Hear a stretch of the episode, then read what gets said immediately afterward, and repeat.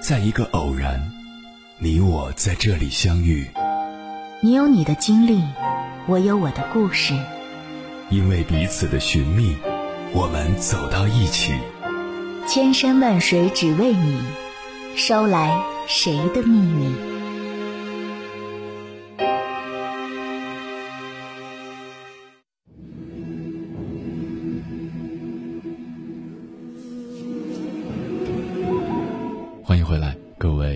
行者，这里是正在直播的中国交通广播，千山万水只为你，深夜不孤单。我是迎波，绰号鸭先生。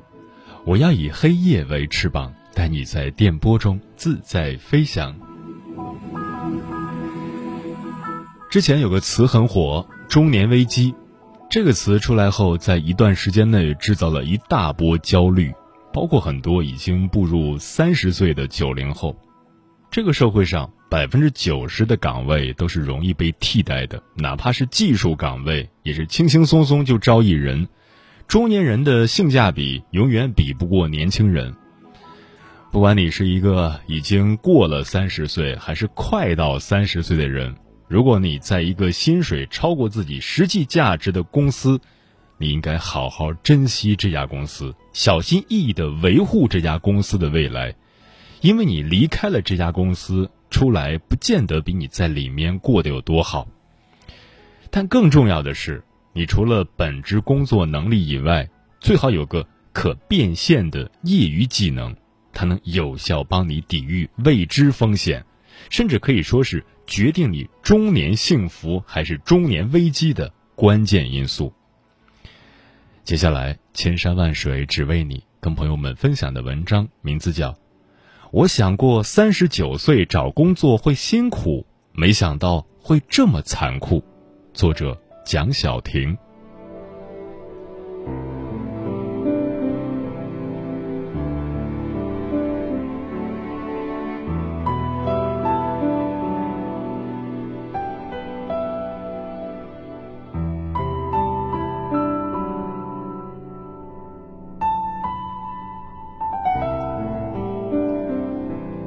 离开熊猫直播那一天是二零一九年三月七日，从这一天起，八零后李飞的职业生涯进度条断掉了。三十九岁的他得从头来过。他说，自己亲手参与搭建的公司说没就没了。二月份确定离职后，李飞每天在办公室，除了日常维护产品，大部分时间在发简历。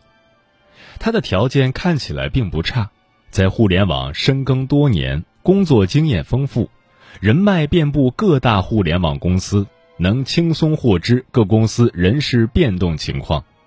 熊猫直播员工自发建立了招聘群，每天都有招聘信息发布，大家互帮互助，帮忙内推。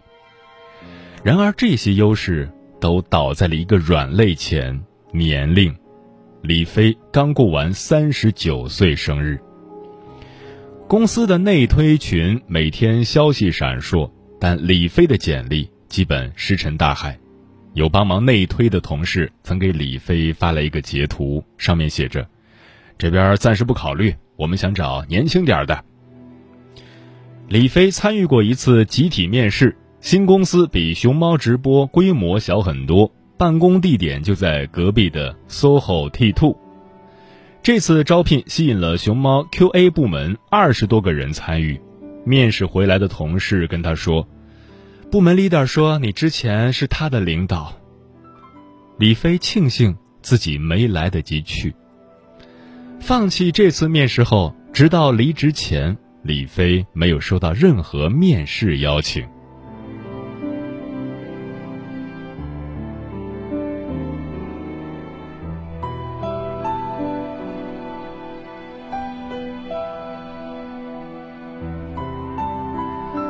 那天中午，李飞和同事最后一次去公司楼下地下一层的绿色餐厅吃中餐。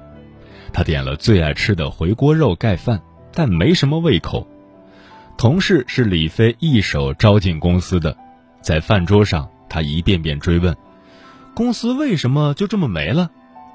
李飞也回答不上来。哎，CEO 工作也丢了，我们这些小兵又能怎么办呀？等到李飞吃完饭回来办理离职，二十层还剩下几十个人，他从部门领导那儿领来三张单子，和运营、财务和 HR 核实签字，一套离职程序走下来，李飞算了算，入职近四年，离职只花了不到四十分钟。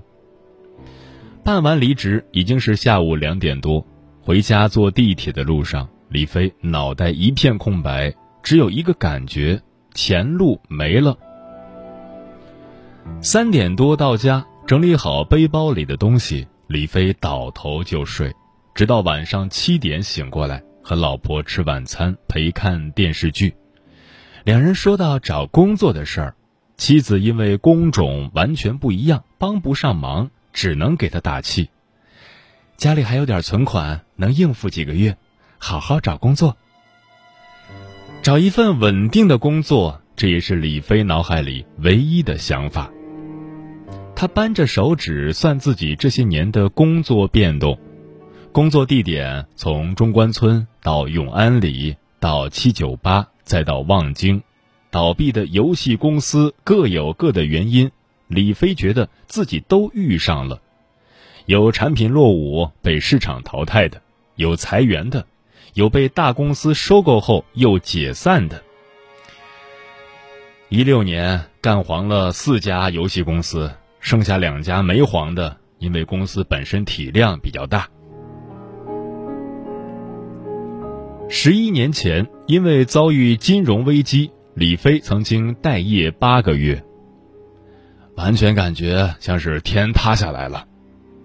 从二月份裁员到十月份找到工作。八个月的时间里，李飞靠着给朋友帮忙，每个月赚几百块零花钱，当时身上还背着五千块的信用卡债务。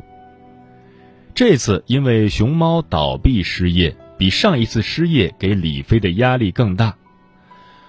二零零八年没结婚，能住在爸妈家，现在不一样了，每个月要还近六千元的房贷，家里的积蓄只有五位数。工作不能停下来。三月八日早上七点，李飞自然醒了。从醒来那一刻起，颓废情绪就笼罩住了他。他不想起床，躺在床上刷熊猫直播相关的新闻，看着那些新闻是怎么吃人血馒头的。九点多，目送妻子上班。李飞开始收拾房间、整理网盘、洗衣服、上网查资料，这些以前需要抽空干的事情，如今有了大把的时间。但李飞越干越烦，他扔下手里的活，沉浸在手机里，一捧就是一天。第二天，他仍然是早上七点睁开眼睛，依然没有面试，他逼着自己睡觉。直到实在睡不着，早中饭应付两口，再睡个午觉，直到睡烦了才起床。他说：“上班的时候七点钟醒来，但是还想睡，需要四遍闹钟提醒。现在是完全睡饱了，每天睡十几个小时。”直到一周后，李飞才适应了没有工作的日子。他也给自己找了个乐子。每天和 CTO 黄欢、技术部十几名同事继续维护熊猫直播，二十四小时在线。虽然几乎遇不上 bug，流量基本没了，一个直播房间只有十几个人看，连卖黄片的人都不来了。妻子不太乐意，说公司都没了，义务维护又没钱，但李飞坚持维护到了最后一天。直到熊猫直播在四月中旬彻底关停，CTO 黄欢在公司大群里留言：“熊猫直播流浪计划正式启动，任务期限无限期，请各部门成员报告所在位置后启动休眠舱，断开与主机的连接。”群里大家开始刷屏，工号几几几几已与主机断开连接。开始无限期休眠状态，随时等待主机召唤。看着大家整齐划一的留言，李飞没控制住，哭了。失业一个月以来，李飞唯一一次失眠到凌晨。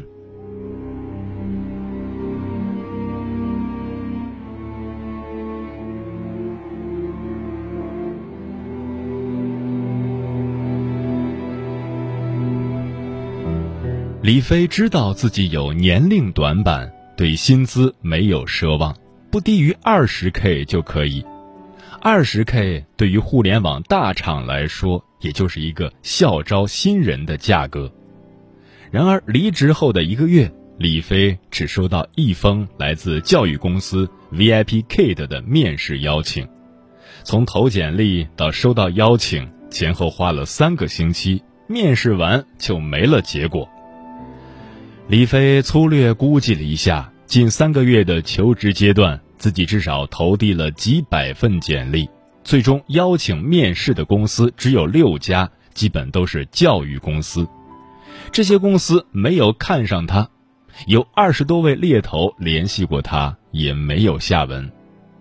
期间，有一位已经创业的老同事主动找他，问他有没有想法一起干。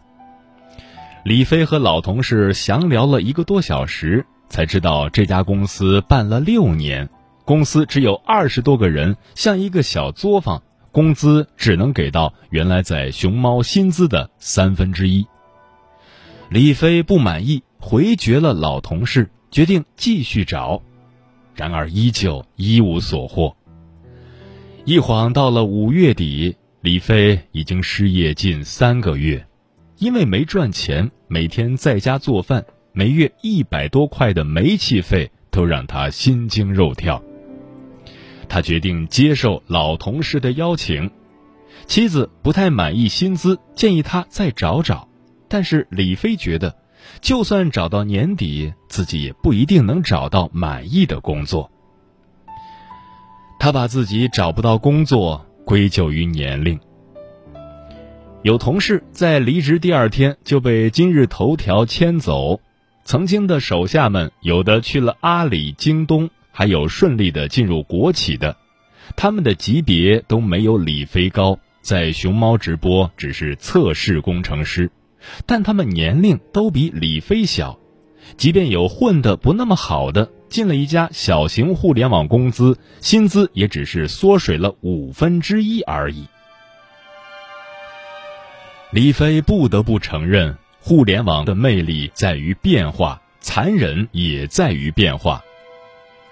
他入行时不需要学技术，不需要写代码，工作十年后发现，很多公司招聘要求上，他的岗位必须要技术化测试。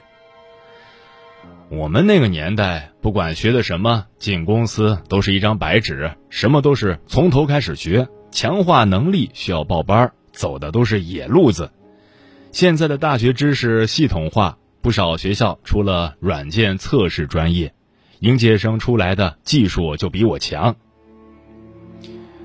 他本来也有机会进国企的，父母曾经是国企员工，三月份离职后，父母说要找同事帮忙帮李飞进国企。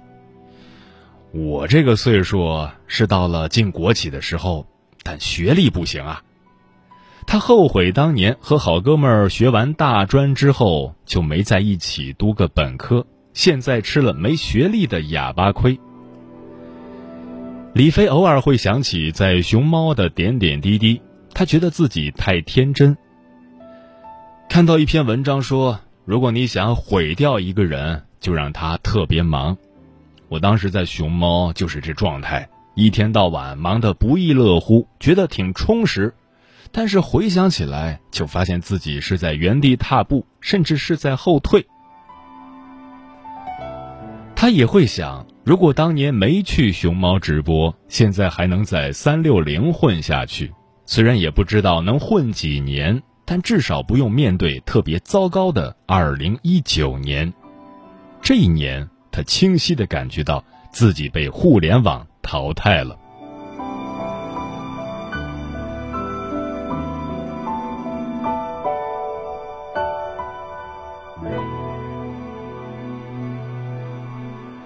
李飞是熊猫直播比较早的一批员工，二零一五年入职，当时直播正是风口，李飞觉得有奔头。他还有一个考量，八零年出生的他已经到了三十五岁，需要拼一把。当时熊猫直播总共有一百多人，整个公司在高速发展，从三六零到熊猫直播，李飞升了职，从测试组长升到了测试经理。把控着 QA 部门的整个 PC 业务线，熊猫直播的上线流程离不开他的把关。手里管理着九个员工，薪资上涨了百分之三十。作为初始团队成员，李飞一进公司就拿到了十万股激励。在李飞眼里，当时的熊猫直播一切都蒸蒸日上，公司领导层管理风格开放，人员迅速扩张到五百多人。公司福利也好，李飞连续两年在公司的年会上抽中过苹果电脑和苹果手机，还有同事抽中过巴厘岛旅游。员工干劲儿很足，一个人当两个半人用，但大家也不抱怨。李飞每天工作十二个小时，直到离职那天，李飞才知道自己攒了七十多天的假都没休。李飞曾经打算，二零一九年生个孩子。二零一零年结婚后，他一直忙活着买房。到二零一四年，这个目标顺利实现，要一个孩子顺理成章。此时，李飞的人生就像一出进展顺利的大富翁游戏。现在游戏重启了，他有点庆幸，幸亏没要孩子。和在熊猫直播相比，李飞这份工作的薪资少了三分之二，到手不到八千，每月还需要交近六千元的房贷，妻子的工资也不高，五千元左右，两个人收入加起来只能保证每个月的吃喝。李飞没什么消费欲望，不爱抽烟，不喜喝酒，他喜欢刷淘宝，看见心仪的商品就丢进购物车。如今购物车里面的商品价格加起来有十几万，但今年双十一期间，李飞一分钱也没花。他身上还背负着一百多万的房贷，李飞计算着自己会在退休之前还完，还到五十多岁，到时候又没钱养老了。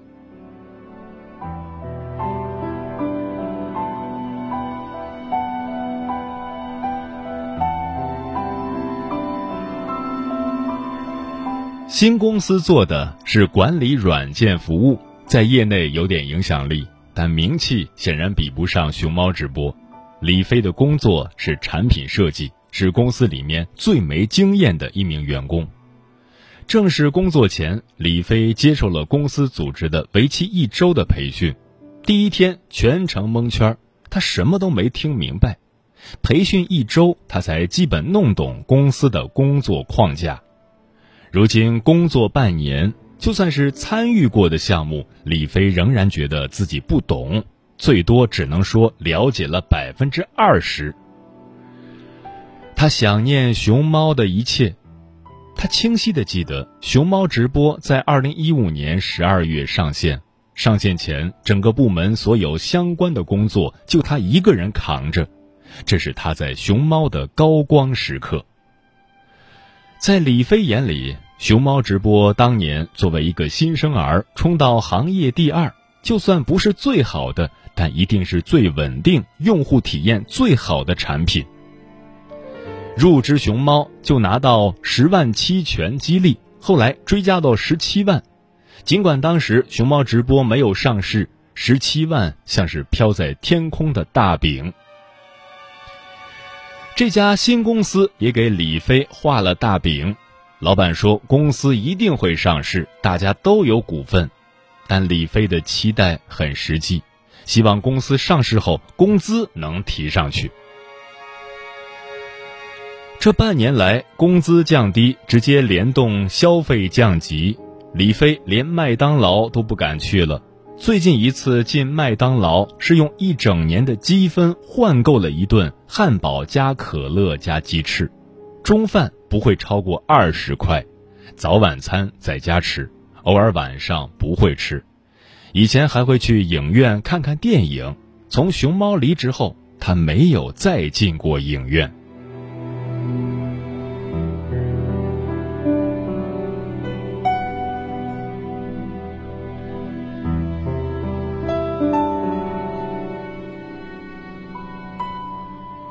人到四十不惑，马上要进入四十岁的李飞却很迷茫。工作除了自己努力，还是要看运气的。他期望现在的公司能够好好发展，让自己有点盼头。离职后，李飞很少和熊猫的同事聊天，也没有吃过一次饭，但他一直关注着他们的走向。他第一时间注意到，曾经离职后一起维护熊猫直播的 CTO 黄欢，前不久以技术合伙人的身份开始创业，做音视频内容制作协同平台。他发现，熊猫直播里的同龄人，那些没有像 CTO 这样技术和地位的同事，离职后动态很少。他觉得他们一定和他境遇相同。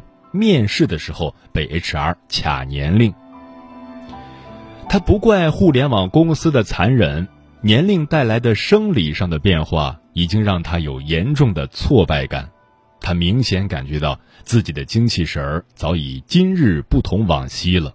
他说，在熊猫能同步执行好几件事，现在单线执行都不能集中，集中到五到十分钟就不行了。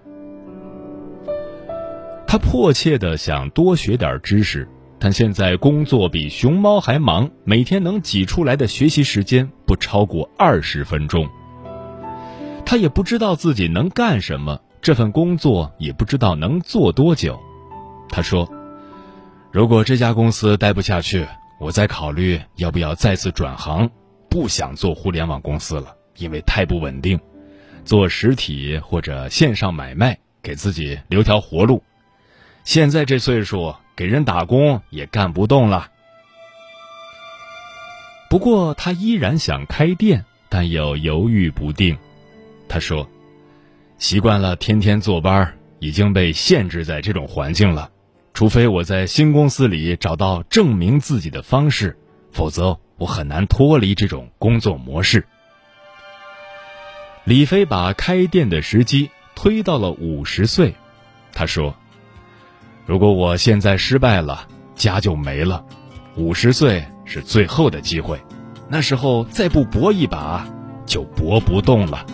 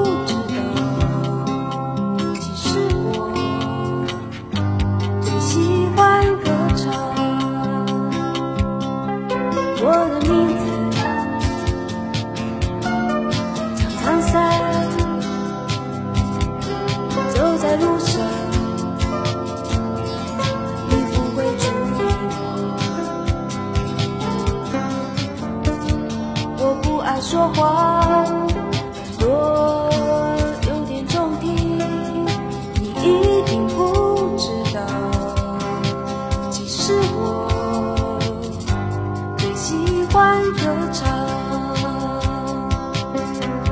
小的时候我的功课不好也不坏，老师说每个人。头上一片天，抬起头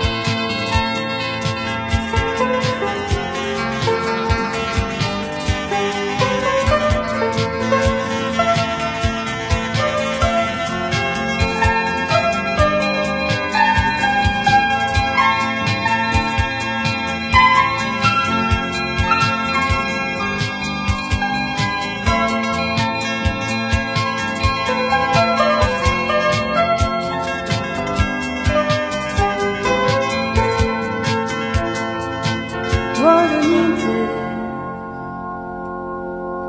叫张三，走在路上，